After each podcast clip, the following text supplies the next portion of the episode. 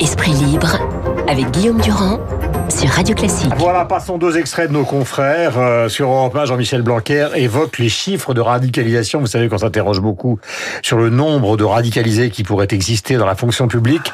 Voici ce qu'il a répondu. Dans la période récente, nous avons eu 10 cas qui ont été euh, signalés et ce sont des cas qui peuvent être d'intensité euh, variable. Simplement, c'est quelque chose qui fait naître une première vigilance de notre part, qui peut aller jusqu'à la radiation d'un personnel et c'est peut-être quelque chose que je ferai d'ailleurs évoluer juridiquement de façon à nous permettre d'avoir euh, davantage de radiation. Voilà, autre radicalisation donc euh, signalée ce matin, Nicole Belloubet qui est garde des Sceaux.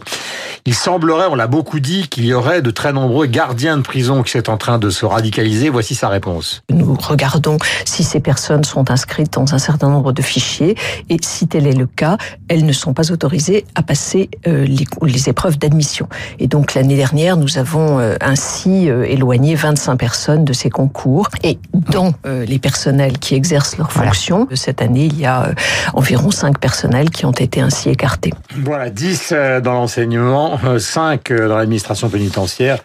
C'est peu, tant mieux d'ailleurs si c'est la réalité. Reste à savoir si c'est exactement euh, la réalité. Nous sommes avec Bruno jeudi et Louis aux Alters. Bruno évidemment euh, qui est le chef du service politique de Paris Match et Louis donc qui est, vous le savez, journaliste politique à Marianne. Cette affaire Castaner, on l'a entendu encore tout à l'heure avec Didier Guillaume. Je dis affaire Castaner, il faut faire attention aux mots qu'on emploie. c'est quand même un problème parce que tous les membres du gouvernement défilent les uns après les autres en disant ce n'est pas de sa faute, c'est pas le problème, le problème c'est le fonctionnement, etc. Mais il n'empêche que plus les jours passent, plus on voit bien qu'il y a une sorte de non-dit, euh, Bruno, euh, du côté de l'équipe Macron. Même s'ils ne veulent pas céder à la pression de l'opposition, ils sentent bien qu'avec Castaner, ils ont une sorte de boulet. Bon, évidemment que euh, Emmanuel Macron et Édouard Philippe, euh, l'affaire a été tranchée. Euh, ils soutiennent leur ministre de l'Intérieur depuis dimanche. On l'a vu lui-même les Légions d'honneur. Voilà, on l'a vu dimanche dans le journal du dimanche. Puis Édouard Philippe volant à son secours et mardi à l'Assemblée et hier encore au Sénat. donc Christophe Castaner est, est, bien soutenu par l'exécutif, mais il n'empêche Christophe Castaner est très affaibli. C'est devenu un problème pour le gouvernement parce que euh, il a fait des multiples boulettes hein, de la salpêtrière à, à, jeudi dernier. Alors sa ligne de défense, on la voit, hein, c'est euh, je n'ai dit que ce que euh, contenait le dossier au moment où j'ai parlé.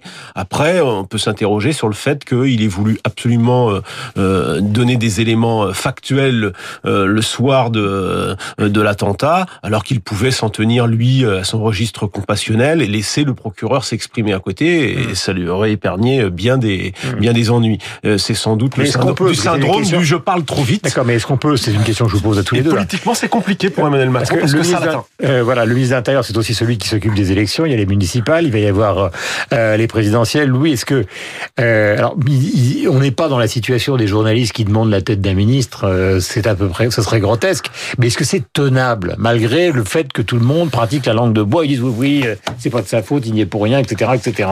Politiquement, je ne pense pas, mais je pense que la situation est bloquée. Alors, première chose, euh, il est évident que virer Christophe Castaner ne résoudra absolument pas le problème du terrorisme euh, en France euh, et que les responsabilités politiques, surtout le, le le temps, c'est-à-dire le, temps depuis lequel ceci est un problème, ne remonte pas hmm. euh, à, à, Christophe Castaner et ne remonte pas évidemment pas au quinquennat hmm. euh, Macron. Ça c'est la première chose. Je rappelle quand même qu'on a quand même viré euh, Manu Militari, un préfet. Bien sûr, il y a des têtes, qui, il y a des têtes qui sautent. alors que Macron lui-même avait dit qu'on ne pratiquait pas la République des fusibles. Or des fusibles, il y en a eu. Il y en aura d'ailleurs peut-être dans cette affaire de la préfecture du, de police en fonction de ce que dira l'enquête. La deuxième chose, c'est que je pense que le vrai problème au ministère de l'Intérieur, qui n'est pas seulement lié à Christophe Castaner, c'est que euh, il n'y a pas de conduite politique de ce ministère. Il y a eu des grands ministres de l'Intérieur, des gens qui connaissaient vraiment la police, qui savaient comment les directions fonctionnaient, comment cette, cette bureaucratie, cette administration euh, fonctionnait, et qui savaient euh, voilà s'y prendre, qui savaient dès le début donner le cap politique, la conduite à tenir. Et je pense que ce n'est pas le cas de Christophe Castaner, parce que euh, il ne connaît pas la maison, euh, et puis parce qu'il a été nommé là, parce qu'il rêvait du poste du ministère de l'Intérieur, et que c'est un ami proche d'Emmanuel Macron, et qu'aujourd'hui le soutien qu'il lui a apporté est uniquement un soutien politique. En somme, une, sorte de reconnaissance de dette. Christophe Castaner était l'un des fidèles marcheurs de la première heure. Il a été récompensé par le ministère de l'Intérieur. Et puis Emmanuel Macron, disons-le, ne dispose pas comme ça sous la main de quelqu'un d'évident pour le remplacer et pour faire un ministre de l'Intérieur qui tiendrait la route et qui hmm. aurait vraiment la main sur son administration. Bien sûr, mais l'attelage qui a été formé, c'est quelqu'un.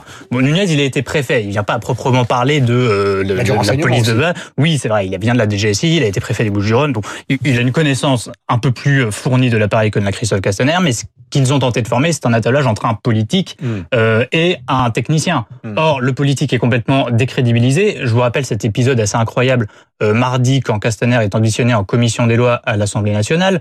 Euh, on lui demande pourquoi le fameux imam de, de Gonesse, qu'aurait fréquenté euh, Michael Harpon, euh, qui faisait l'objet d'une obligation de quitter le territoire en 2015, pourquoi cette obligation de quitter le territoire n'a pas exécuté? Il dit elle n'a pas exécuté je ne sais pas pourquoi. Fin de citation. C'est quand même flagrant dans l'impuissance du politique mmh. à piloter son administration et à lui faire appliquer des décisions de droit, parce qu'en l'occurrence, il s'agissait simplement d'appliquer le droit français pour que cet imam marocain soit expulsé. Hmm.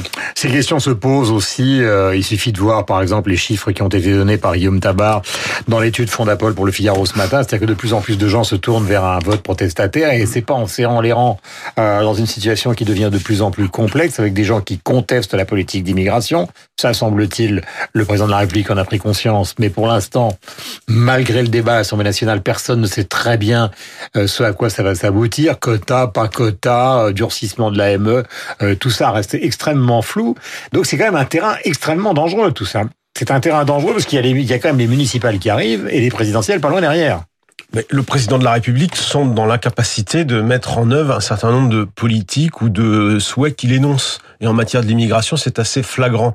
Il n'a probablement, il est, ce qu'il veut faire est contesté jusque dans les rangs de son gouvernement. Certains de ses ministres s'y opposent. Quand il a commencé à parler de l'AME, on a vu immédiatement Madame Buzyn euh, s'opposer à ce qu'on touche quoi que ce soit à l'AME, si tant est que ce soit possible au passage. le Cordinet signalait qu'il y a une centaine de parlementaires de la République en marche qui s'apprêtaient à signer une pétition. Et au, Parlement, et au Parlement, c'est bien pire. Il n'a sûrement pas la majorité pour voter quoi que ce soit en matière de restriction euh, euh, de de l'immigration ce que voudrait faire, semble-t-il, le président, mais pour l'instant, nous n'en sommes qu'aux mots, et des mots aux actes, il y aura sans doute beaucoup de temps euh, euh, qui passera. On voit bien que euh, dans ce deuxième partie du quinquennat, le président touche à des sujets où il n'a pas du tout la majorité pour ça. Il faut se souvenir que cette majorité est constituée d'une grande partie d'anciens députés socialistes, de gens qui sont plutôt venus de la gauche.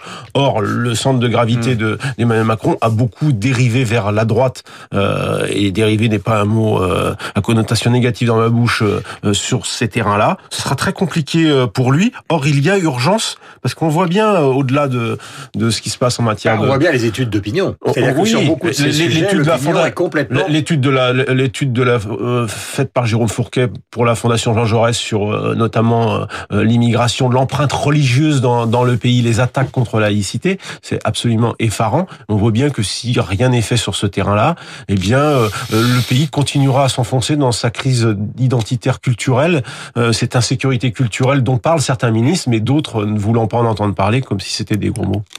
Euh, Louis, justement, la liaison euh, qui consiste à, Je recevais hier Bernard Kouchner qui dit au fond, j'ai présenté ma candidature, enfin j'ai présenté, c'est pas un enfant.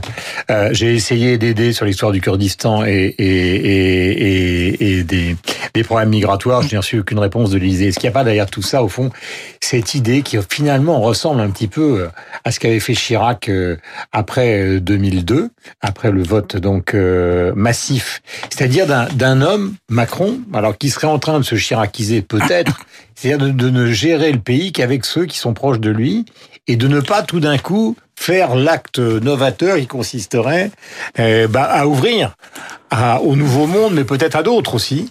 Il l'a fait. Le problème, c'est qu'il a été élu sur la promesse de balayer l'ancien monde, ce qu'il a plutôt fait. Euh, donc aujourd'hui, il se rend compte que l'ancien monde avait parfois du bon, notamment ce qui est en termes de, bah, il a un de relais dans l'ancien monde, un ministre de l'économie qui appartient à l'ancien monde, un oui, bien sûr, mais il a quand même, bien sûr, mais il a quand même liquidé au passage qui appartient au l'ancien monde, Jean-Yves Le Drian qui appartient à l'ancien monde. Il s'est pas quand même gêné, il s'est pas gêné pour liquider au passage beaucoup de cadras, de quinquas, euh, qui soient de gauche ou de droite, qui soient du PS comme de, des Républicains. Il n'a peut-être pas liquidé les bons. Euh, qu'il en va. Alors ça, c'est une question qu'on peut juger, mais moi, je souscris à ce que ce qu'a dit Bruno sur le l'inconsistance, l'incohérence de la majorité, ou en tout cas entre l'attitude de la majorité et les, et les désirs mm. politiques d'Emmanuel Macron. Mais je pense que le problème, il est encore plus profond que ça. C'est un problème d'impuissance politique. Je prends l'exemple de l'immigration.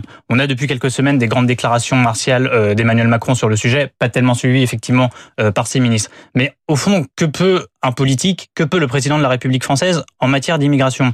Si vous voulez euh, réglementer l'immigration familiale, euh, ça ne dépend pas de quotas votés par le Parlement. On aura beau voter tous les quotas qu'on veut, ça ne marchera pas puisque euh, nous avons, nous souscrivons au droit européen et que la Convention européenne des droits de l'homme protège le droit à la vie privée et familiale et qu'en en, vertu de cela, mmh. un, un immigré peut s'en prévaloir pour rester en France au nom de l'immigration familiale. Donc ce n'est plus un sujet qui dépend du Parlement. L'asile, pareil, nous avons souscrit, la France, sans doute à raison, à des conventions internationales euh, qui favorables au droit d'asile.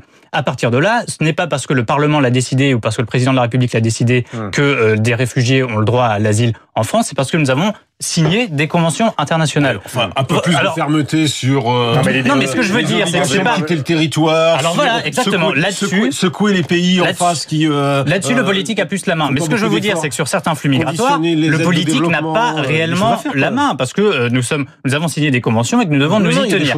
Effectivement, Bruno, sur l'immigration clandestine.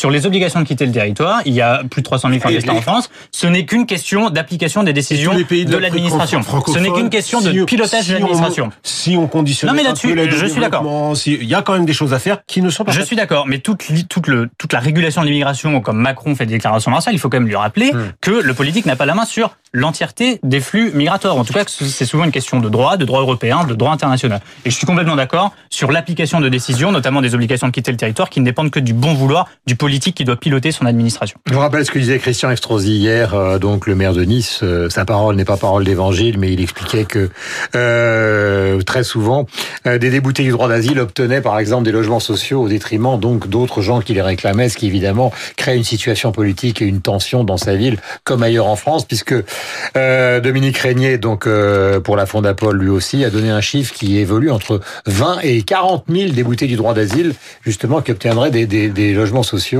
euh, ce qui effectivement crée une situation qui est une situation extrêmement crispée et sur le plan politique et sur le plan social, comme vous le décriviez depuis le début de cette intervention. Merci à tous les deux.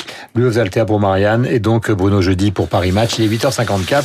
Nous avons rendez-vous, figurez-vous, avec quelqu'un que vous connaissez bien, qui est notre historien.